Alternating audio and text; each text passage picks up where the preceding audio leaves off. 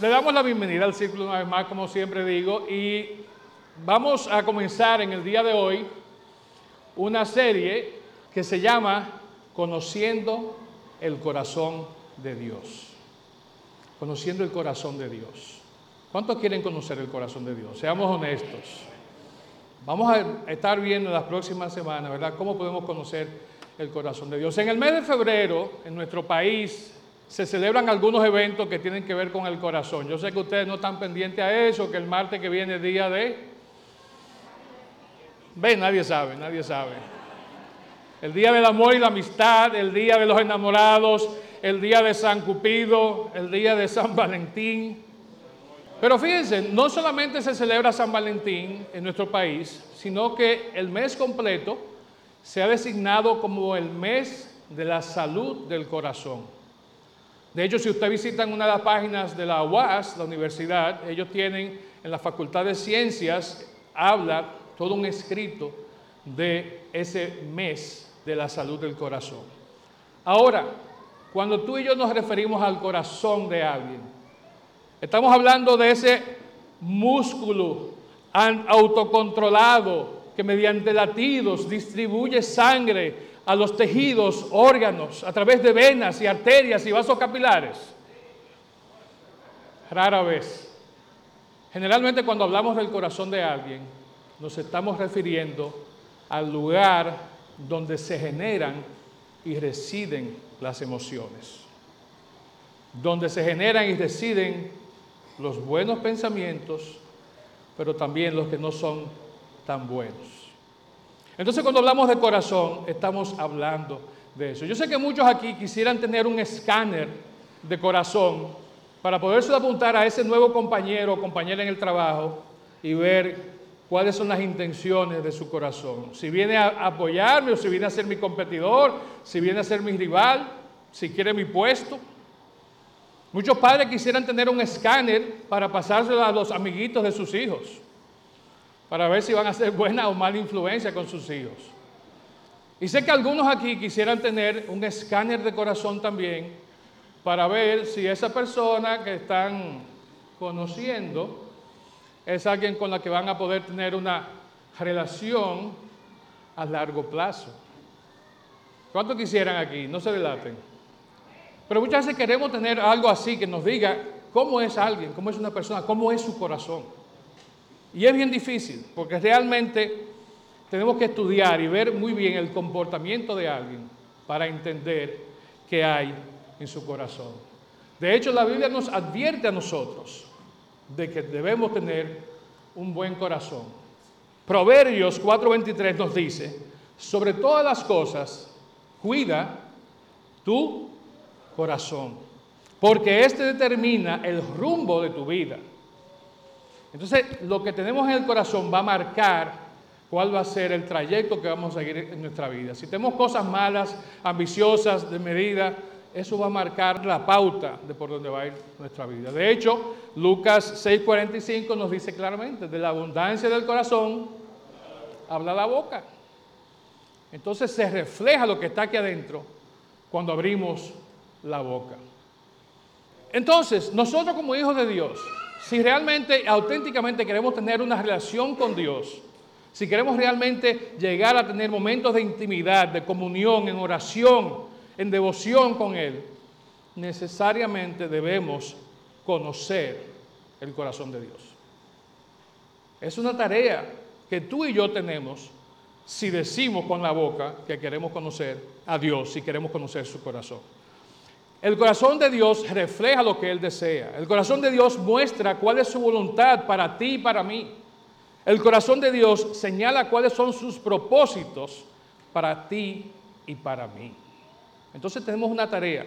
Como estamos hablando en esta serie, queremos conocer el corazón de Dios. Y como les decía, a través de las próximas semanas en esta nueva serie vamos a estar explorando aspectos, fuentes, recursos que tenemos para nosotros conocer el corazón de Dios. ¿Cuál es el primer recurso que está a nuestra mano? Que lo tenemos aquí, listo para procurar conocer el corazón de Dios. ¿Quién se atreve a decir? La Biblia, la palabra del Señor. Oiga, ahí está todo. Entonces la Biblia no tan solo fue divinamente inspirada por Dios, sino que la Biblia es una carta de amor para nosotros, sus hijos. Ahí vamos a encontrar lo que Dios nos quiere decir en cada momento de nuestra vida. Dice el mismo Señor, escudriñad las escrituras. Y dice, ellas, hablando Jesús, son las que dan testimonio de mí y obviamente dan testimonio del Padre.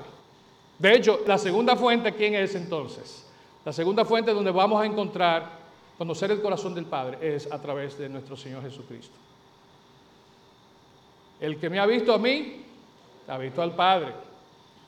Lo que el Señor hacía, sus demostraciones de amor, de cariño, de poder, de compasión, de fortaleza, cuando tenía que hacerlo, mirando mesas de cambistas en el templo, eran y siguen siendo hoy un reflejo del corazón de Dios.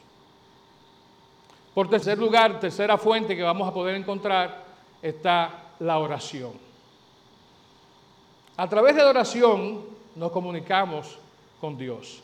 Estamos en el discipulado de matrimonios estudiando las disciplinas espirituales para la vida cristiana. El autor Donald Whitney, cuando se refiere a la oración, dice lo siguiente. La oración se ve superada en importancia solo por la asimilación de la palabra. Nada más importante que estudiar, leer, escuchar, meditar, asimilar la palabra. Y en segundo lugar, claramente está la oración. Es la forma en cómo nos comunicamos con Dios. Entonces, buscar conocer el corazón de Dios es un esfuerzo serio que si lo logramos va a cambiar nuestra vida por completo. Si conocemos el corazón de Dios, nuestras actitudes, nuestras, nuestros afanes, nuestras dudas, nuestros malos pensamientos van a ser transformados a través de conocer el corazón de Dios. Y vamos a poder clamar junto con David dijo en Salmo 42.1, como el siervo anhela las corrientes de las aguas, así te anhelo a ti, oh Dios. Así se sentía David. Él anhelaba estar en esa comunión, ese contacto. Y como vamos a ver en un ratito, David era un hombre que era no solo conforme al corazón de Dios, sino que anhelaba conocer el corazón de Dios. Amén. Bien, entonces comenzamos conociendo el corazón de Dios según lo que nos dice la palabra. ¿Arrancamos este viaje? Leña. Bien. ¿Qué dice la Biblia del corazón de Dios? ¿Quién me atreve a decir algo que ha leído, quizá hasta en el devocional de hoy, que les habla de cómo es el corazón de Dios? Nadie sabe lo que dice Juan 3:16.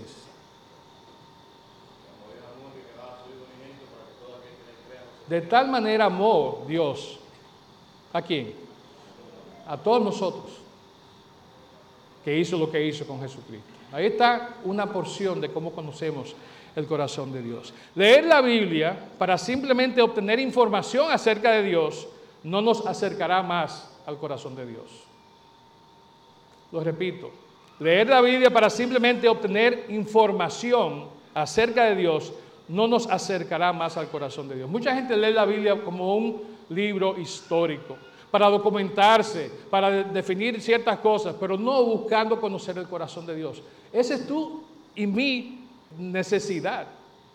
Leer la palabra buscando conocer el corazón de Dios. Si la leemos entonces con la intención de asimilar sus enseñanzas y enfocados en procurar conocer el corazón de Dios, entonces muy probablemente vamos a llegar a tener una vida que realmente va a reflejar la voluntad de Dios para cada uno de nosotros. De ahí que entonces poder identificar los pasajes bíblicos como ese que acabo de mencionar de Juan 3:16 es importante, porque es a través de pasajes muy específicos, muy definidos, aunque la Biblia, como decimos, de tapa a tapa, es inspirada por Dios y es una carta de amor a nosotros, pero hay lugares específicos donde se ve de manera detallada cómo es el corazón de Dios. Esto debe ser una prioridad a uno, para ti y para mí, si realmente queremos vivir vidas según la voluntad de Dios. Bien, vamos a ir a Éxodo capítulo 19 y vamos a leer un par de versículos aquí. Y fíjense, si prestan atención, aunque lo vamos a ver en detalle, aquí podemos ver varios aspectos del corazón de Dios. Éxodo 19, 4 al 6. Ustedes vieron lo que hice con los egipcios. Saben cómo los llevé a ustedes sobre las alas de águila y los traje hacia mí. Ahora bien, si me obedecen y cumplen mi pacto, ustedes serán, ¿qué dice? Mi tesoro especial entre todas las naciones de la tierra. Porque toda la tierra me pertenece. Ustedes serán mi reino de sacerdotes y mi nación santa. Ahí vemos reflejado el corazón de Dios. Y de nuevo, si están siguiendo en las notas de YouVersion, quédense con ese pasaje ahí porque vamos a estar regresando frecuentemente a hacer referencias ahí. Aunque muchas veces es importante conocer, ¿verdad? es esencial conocer el contexto histórico, conocer el trasfondo de cuando un pasaje específico como este que leímos en Éxodo se eh, eh, está narrando, está hablando de ciertos eventos, más importante que conocer el contexto cultural o el trasfondo es tratar de escuchar y comprender la personalidad de quien está diciendo lo que se está diciendo. Tratar de escuchar y entender la voz del autor. No estoy diciendo que el contexto y el trasfondo no es importante, es sumamente importante, pero un paso más allá es tratar de discernir lo que la voz del que escribió, el que dijo lo que se escribió, eh, nos está diciendo. Si realmente escuchamos el corazón de Dios en las escrituras, entonces vamos a leer las escrituras de una manera diferente. Vamos a buscar entender con qué palabra Dios está señalando qué cosa, qué característica, cuál cualidad de su corazón. Pero para eso hay que prestar atención, hay que estar aguzado, como decimos, y enfocado en eso. Entonces es hasta que logramos comprender el corazón de Dios en las escrituras que podemos escuchar su voz claramente hablándonos a cada aspecto de nuestra vida. Vamos a analizar este texto que acabamos de leer y vamos a ver algunos aspectos muy importantes sobre el corazón de Dios. El primero es que el corazón de Dios es amoroso, protector, pero también es un corazón celoso. Es amoroso, es protector y también es celoso. Si vemos la primera frase que está en el versículo que leímos, el versículo 4 de Éxodo 19, dice así, ustedes vieron lo que hice con los egipcios. Yo le pregunto a ustedes, ¿qué hizo Dios con los egipcios? Por un lado, le mandó un viaje de plagas. Por otro lado, la última plaguita, ¿cuál fue? Que él pasó a la medianoche por todo Egipto y cada uno de los primogénitos egipcios fallecieron. ¿Y qué también hizo Dios? Cuando el faraón y sus soldados, sus ejércitos perseguían al pueblo, cuando cruzaban el Mar Rojo, él le dijo, no te monte que no va. Y las aguas volvieron a su lugar. Y el faraón y todos sus ejércitos perecieron ahogados. Eso es fruto del amor protector de nuestro Señor. Y usted me va a decir, oye, pero qué cruel. No, no. Cuando Dios ama y protege a alguien, llega a extremos tales como ese. De hecho, esa manifestación de ese amor protector del Señor se había iniciado cuando Moisés nace, cuando había una orden de matar a todos los niños, a todos los recién nacidos de las familias, mujeres hebreas, lo coloca en una canastilla y ¿quién los rescata? La hija del faraón, lo lleva a vivir con ella al palacio y Moisés se cría en la casa de faraón. Ese Moisés que luego Dios iba a llamar y le iba a decir, te tengo esta tareita. Se fíjense como el amor de Dios no solamente es en el momento, porque se presenta una situación de emergencia, sino que el amor de Dios es planificado. Ese amor protector de Dios es algo que es planificado. Si yo pregunto aquí, ¿cuáles de ustedes han sentido persecución así como la que sintieron los israelitas? ¿Quién levanta su mano? ¿Alguno ha sido perseguido? Veo manos por allá atrás que se levantaron. Hay personas que han sido perseguidas, muy bien. Y le creo. Ahora, segunda pregunta. ¿Alguno de ustedes ha sido perseguido como lo fue David? Las dos tres no se levantaron ahora. Y fíjense, ¿qué pasó con David? Recuerden que David es llamado por Dios, es ungido por el profeta Samuel a los 17 años y tiene que esperar todo un tiempo largo para poder llegar a asumir su posición como rey. En ese proceso, Saúl, el rey, lo manda a buscar, lo pone frente a soldados, lo pone frente a sus ejércitos y comienza desde ese momento, cuando ve que David mata a sus diez miles y él solo mata a sus miles, comienza a generarse rencor, envidia. Eso era lo que había en el corazón de Saúl. ¿Qué quiso hacer Saúl? Lo mandó de embajador para Rusia. Pero él no lo mandó de embajador a ningún lado. De hecho, lo puso frente a soldados y dijo, pónganlo para el frente a ver si se lo llevan con todo. Sin embargo, Dios estaba protegiendo a David cada paso del camino. En ese proceso, David se casa con la hija segunda de Saúl, con Mical, ya son familia. No solamente era un general del ejército, era su yerno. Y aún así, casado, Saúl continúa buscando cómo matar a David. Pero no es que David sea inmortal, sino que la protección amorosa de Dios estaba sobre David. Y no puede. David, en cambio, un día, en ese proceso de persecución de, Saúl, llega a un lugar donde está Saúl acostado, dormido, tranquilito.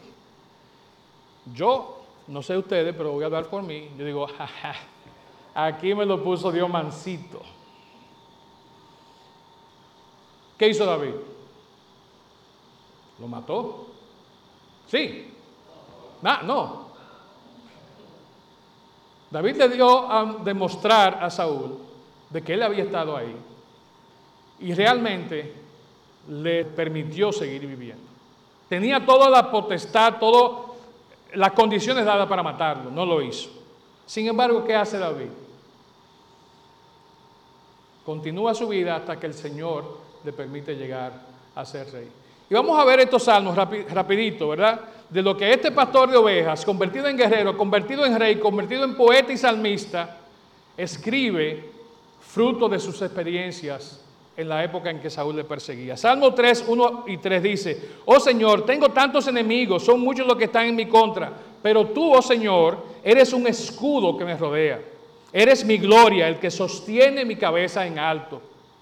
Salmo 18, 30, segunda parte, eres escudo para todos los que buscan su protección. Salmo 18, 35. Me has dado tu escudo de victoria. Tu mano derecha me sostiene, tu ayuda me ha engrandecido.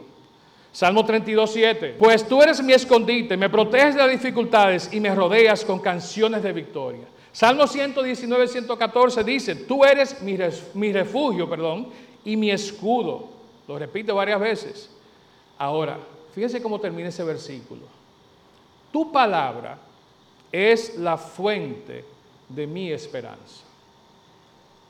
Todo esto que David está plasmando aquí lo hace porque él conocía las promesas, el corazón de Dios a través no solamente de lo que Dios había mostrado a su vida, sino a través de su palabra, que era la fuente de su esperanza.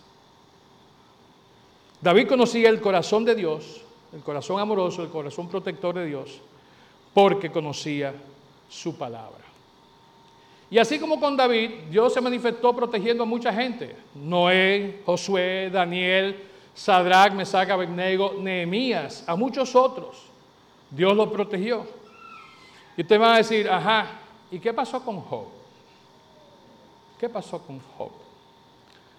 Con Job sucede que Dios permitió lo que le sucedió porque tenía un plan dentro de su amor y su protección para él y su familia para testimonio a otras personas.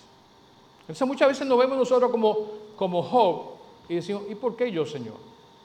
Tú que has protegido a fulano, a sultano y a mengano, mira, fulano compró un carro nuevo, mira, fulano compró un apartamento nuevo, mira, fulano se fue de viaje. Y yo aquí en olla. Dios tenía un plan, Dios tenía un plan. La promesa de protección de Dios no garantiza que nunca conoceremos dolor o sufrimiento. O tenemos que estar claros en eso. Y eso lo podemos saber si leemos la palabra. La promesa de nosotros ahora en este tiempo no es que no vamos a sufrir ni nos vamos a enfermar. ¿Cuánta gente aquí no está con diferentes padecimientos en este momento que nos impiden desarrollar nuestra vida diaria como quisiéramos? La promesa de Dios para este tiempo es para nuestra protección espiritual.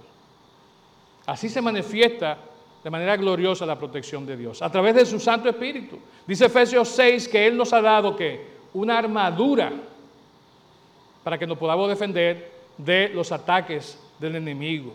Su paz es dada por Él para que nuestros corazones y mentes estén tranquilos. Filipenses, la esencia de la protección de Dios está dada por el hecho de que en nosotros, como hemos venido hablando estos días, habita el Espíritu Santo. Ahí la protección de Dios. Y de esa protección es que nosotros debemos de estar pendientes. Ahora bien, en el caso del pueblo de Israel, había un requisito para que ellos pudieran recibir esa protección. Está en Deuteronomio 7, 11 y 12. Dice, por lo tanto, obedece todos los mandamientos, los decretos y las ordenanzas que te entrego hoy. Si prestas atención a estas ordenanzas y las obedeces con fidelidad, el Señor tu Dios cumplirá su pacto de amor inagotable contigo. Eso es un reflejo de lo que dice Éxodo 19.5 que leímos. Ahora bien, si me obedecen y cumplen mi pacto. Entonces no era como que sí, yo te amo, yo te escribí esta carta de amor preciosa, mi corazón está para ti. No, obedezcan, cumplan mis mandamientos. Específicamente, es un mandamiento que decía, no tendrás otros dioses delante de mí. Por la situación en Egipto, los israelitas salieron con muchísimas malas mañas. Una de ellas era esa, tener otras imágenes, tener otros dioses delante de quien era realmente su Dios. Entonces Dios le dijo, no. Ahí viene la segunda parte de lo que decíamos en este punto. Dios tiene, es un amoroso protector, pero también es un Dios celoso. Él no tolera, ni quiere, ni permite que nada de lo que le corresponde a Él se le dé a otra persona. Ni la adoración, ni nuestro tiempo, ni nuestro dinero. Por eso cuando lo hacemos, y dedicamos esas tres cosas a algo más que no es Él, sabemos cuáles son las consecuencias. Al acercarnos a Dios, entonces, hagámoslo confiados de que su corazón amoroso y protector está para nosotros. Pero no olvidemos que también Él es un Dios celoso que quiere que nosotros, sus hijos, estemos fijos y conectados completamente con Él. Amén. Segundo, el corazón de Dios es tierno y compasivo. Si hay algo que se destaca en este pasaje que leímos, de Éxodo 19, 4 al 6 es su ternura y su compasión. Él dice en una parte, ustedes son mi tesoro especial entre todas las naciones. Éxodo 19, 5. Lo más próximo a la manifestación del amor de Dios en nuestra vida sería el amor de un padre o una madre, para que nos podamos relacionar con ese amor y con ese, ese lugar especial que tenemos nosotros. Yo no sé qué ustedes piensan, pero sé que para Dios nosotros somos su tesoro especial. Y de hecho, así a muchos de los que están aquí, el Señor nos trata así como con ese cariño, esa delicadeza. El Señor nos lo demuestra y vez tras vez su palabra lo confirma. Efesios 2, 4 al 10, le voy a dar rapidito, dice, pero Dios es tan rico en misericordia y nos amó tanto que a pesar de que estábamos muertos por causa de nuestros pecados, nos dio vida cuando levantó a Cristo de los muertos. Es solo por gracia de Dios que ustedes han sido salvados. De modo que en los tiempos futuros Dios puede ponernos como ejemplo de increíble riqueza de la gracia y la bondad que nos tuvo. Como se ven todo lo que ha hecho por nosotros, que estamos unidos a Cristo Jesús, Dios los salvó por su gracia cuando creyeron. Ustedes no tienen ningún mérito en eso. Es un regalo de Dios. Nosotros somos, dice el versículo 10, la obra maestra de Dios. Él nos creó de nuevo en Cristo a fin de que hagamos las cosas buenas que preparó para nosotros tiempo atrás. Amén. Entonces el Señor nos dice claramente que Él espera de nosotros, nos muestra claramente su amor, su gracia, su bondad, su misericordia. Pues nos dice todo eso para que ustedes vayan por aquí. Pablo, cuando le escribe a los hermanos que estaban en Éfeso, quería que ellos entendieran eso, que comprendieran el corazón de Dios. 500 años antes, Malaquías dice algo en esa misma línea. Dice, ellos serán mi pueblo, dice el Señor de los ejércitos celestiales. El día en que yo venga para juzgar, serán mi tesoro especial. Les tendré compasión así como un padre demuestra compasión a un hijo obediente. Queremos a nuestros hijos, ¿verdad? Los que tienen. Pero como que hay un cariño especial para el que es un, para obediente. Padres, seamos honestos, padres. O los que caminan según el corazón de nosotros. Pero así nos ama Dios, ¿verdad? Cuando somos sus hijos obedientes. Eso es lo que Dios nos muestra, ternura, compasión. Y quiero hacerte una pregunta. ¿Has visto tú en tu vida la ternura y compasión de Dios manifestada? Amén.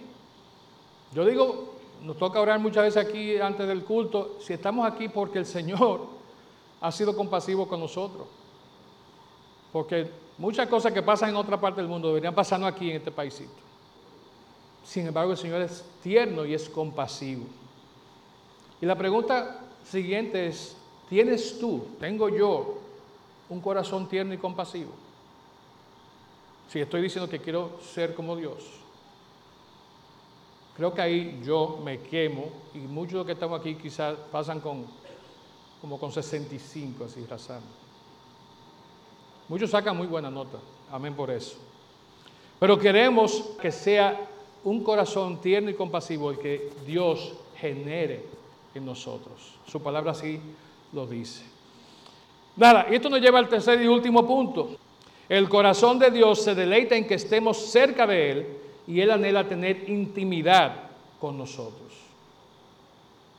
Éxodo 19:4 dice, como los llevé a ustedes sobre las alas de águila y los traje hacia mí. Vimos que Dios había liberado al pueblo usando, ¿verdad? Siendo un Dios con un amor eh, protector. Celoso también, pero protector. Vimos que Dios había tenido ternura y compasión de su pueblo. Y todo eso era porque Él quería traerlos hacia Él y estar con ellos en la intimidad. Juan 6:44 nos dice, ninguno viene, puede venir a mí si el Padre que me envió no es quien lo trae. Y traer, como se traduce en este verso y en el verso que vimos en Éxodo, eh, en varias versiones, viene del, verbo griego que significa jalar, arrastrar. Se fíjense como que Dios está diciendo a ellos, no fui yo que los arrastré a ustedes para donde mí. No fui yo que los jalé. Y cuando uno está jalando a alguien o a algo, ¿por qué lo está jalando? Muchas veces eso que estamos jalando no quiere dejarse jalar y quiere irse en la otra dirección. Pero Dios dice, yo en mi amor, en mi ternura, en mi compasión, en mi protección, los jalé a ustedes hacia donde mí. Ese mismo verbo se usa en un pasaje que están los, ¿verdad? Andrés, eh, Simón, Juan, Jacobo, jalando la red llena de peces. Ni los peces ni la red participaron activamente, ¿verdad? Eran pasivos. La estaban jalando. A Pablo y Silas, dice un pasaje en Hechos, que a ellos los arrastraron. La imagen que viene a mi mente, no sé si fue que lo vi en la película, es que lo llevaban entre dos y la sandalia de ellos bum, bum, bum, bum, bum. Arrastrados. Eso es arrastrar. Y así dice Dios que Él nos llamó a nosotros, nos arrastró a nosotros. Ahora, ¿por qué Dios necesita arrastrarnos para salvación?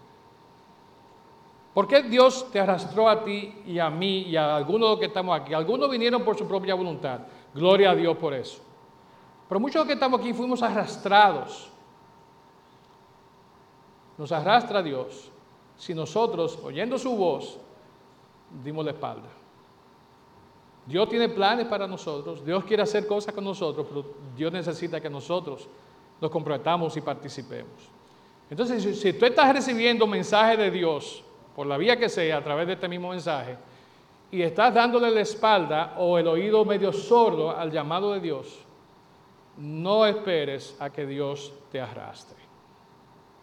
Hoy es un buen día para decir, Señor, entendí el mensaje, voy a ir voluntariamente. No me arrastre, please. Dice C.S. Lewis que Él era sumamente ateo, que era un ateo profesional. Dice él, hasta que un día me encontré las pruebas de la historicidad de los evangelios y estas eran sorprendentemente buenas. En sus estudios como ateo, él iba buscando y comenzó a encontrar cosas históricas que confirmaron el mensaje de la palabra. Y dice él entonces, la verdad es que nunca tuve yo la experiencia de buscar a Dios, ya que fue exactamente la inversa. Él fue el cazador y yo el venado. Sí es Luis. Pero el Señor lo arrastró, lo trajo hacia Él. Y eso es lo que yo quisiera que nosotros pensemos hoy. ¿Cómo estamos nosotros reaccionando al llamado de Dios? ¿Cómo estamos nosotros buscando conocer el corazón de Dios? ¿Qué estamos haciendo? ¿Estamos pasivos, sentados esperando que las cosas no caigan del cielo? ¿O simplemente no nos interesa? Siempre digo esto y lo voy a repetir hoy. Si estás aquí hoy, hermano, amigo que nos visitas, estás porque Dios quería que estuvieras, porque Dios en cierto sentido te arrastró hasta acá para que escucharas su palabra.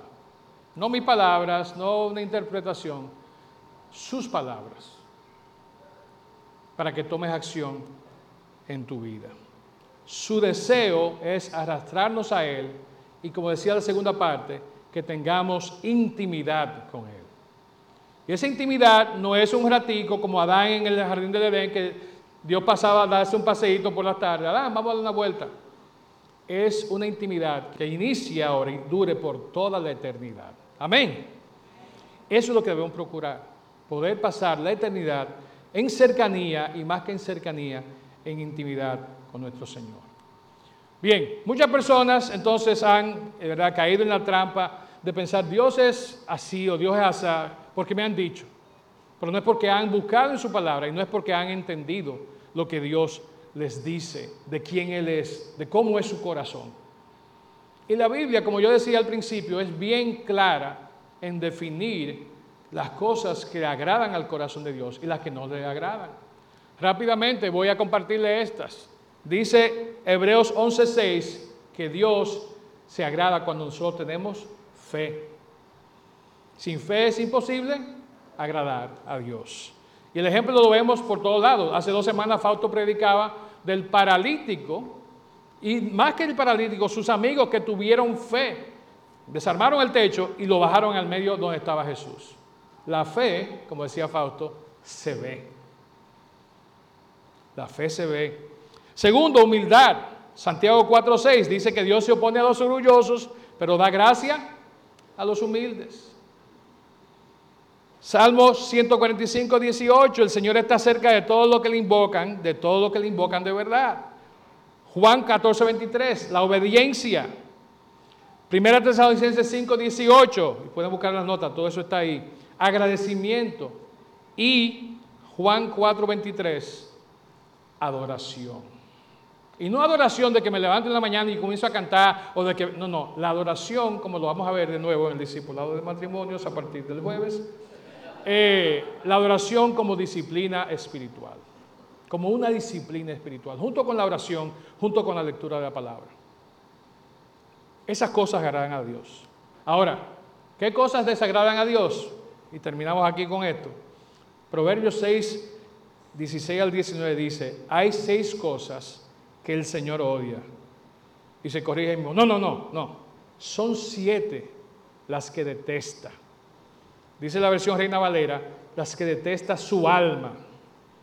Ojos arrogantes, lengua mentirosa, manos que matan al inocente, el corazón que trama el mal, los pies que corren a hacer lo malo, el testigo falso que respira mentiras y el que siembra discordia en una familia.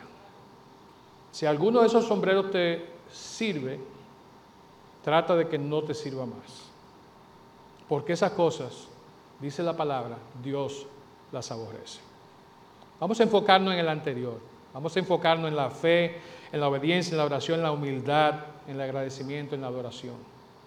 Y vamos a conocer cada día más procurar conocer el corazón de Dios. Hable mentira. Cierro con esta cita. Y este predicador, Witness Lee, en su libro La economía de Dios, dice lo siguiente. Nuestra relación con el Señor siempre es indicada y mantenida por medio del corazón. Por supuesto, tener contacto con el Señor es un asunto del espíritu. Sin embargo, debe ser iniciado y mantenido por el corazón, pues nuestro corazón es la puerta de todo nuestro ser.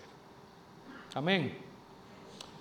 Por favor, nos ponemos en pie para concluir este tiempo delante del Señor.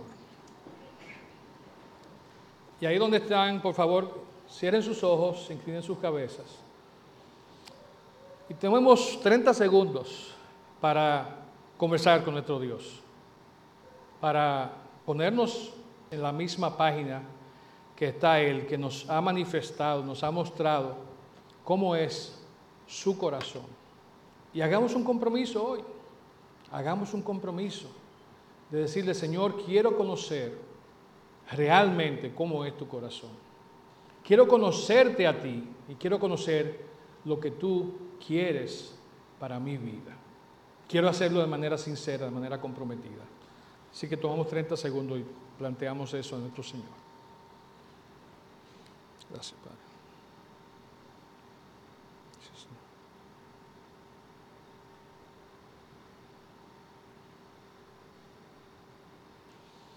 Señor, te damos muchísimas gracias en esta mañana, porque tu palabra, Señor, es viva, es eficaz y como dice, Señor, el verso, es más cortante, más penetrante que cualquier espada bien afilada, cualquier espada de doble filo. Te damos gracias, Señor, porque a través de tu palabra podemos no solo leer de tus maravillas, de las grandezas, de todo lo que has hecho a través de los siglos por la humanidad, sino de que podemos también, Señor, escudriñarla para conocer tu corazón. Te damos gracias, Señor, porque tú tienes un corazón que nos ama, que nos protege, que es celoso, Señor. Y también un corazón, Señor, que muestra ternura, que muestra compasión. Un corazón, Señor, que nos atrae a ti, que nos arrastra a ti, Señor y lo hace para que podamos pasar toda una eternidad contigo. Te imploro, Señor, ahora por cada uno de mis hermanos y amigos que está aquí, Señor, para que hoy sea el día en que nos comprometamos todos, como comunidad, pero también de manera individual, también como familias, como parejas de esposos, a buscar, Señor, de manera ferviente conocer tu corazón. Pedimos tu dirección Pedimos, Señor, tu sabiduría para hacer las cosas que por nuestra poca capacidad humana de entender no podemos lograr. Sabemos que tu Espíritu que mora en nosotros intercede, Señor, y habla contigo a nuestro favor. Y te damos las gracias por eso. Bendícenos, Señor. Cuídanos y permite que tu palabra, Señor, siga trabajando en nuestras vidas. Todo esto lo oramos en el nombre de tu Hijo Jesús.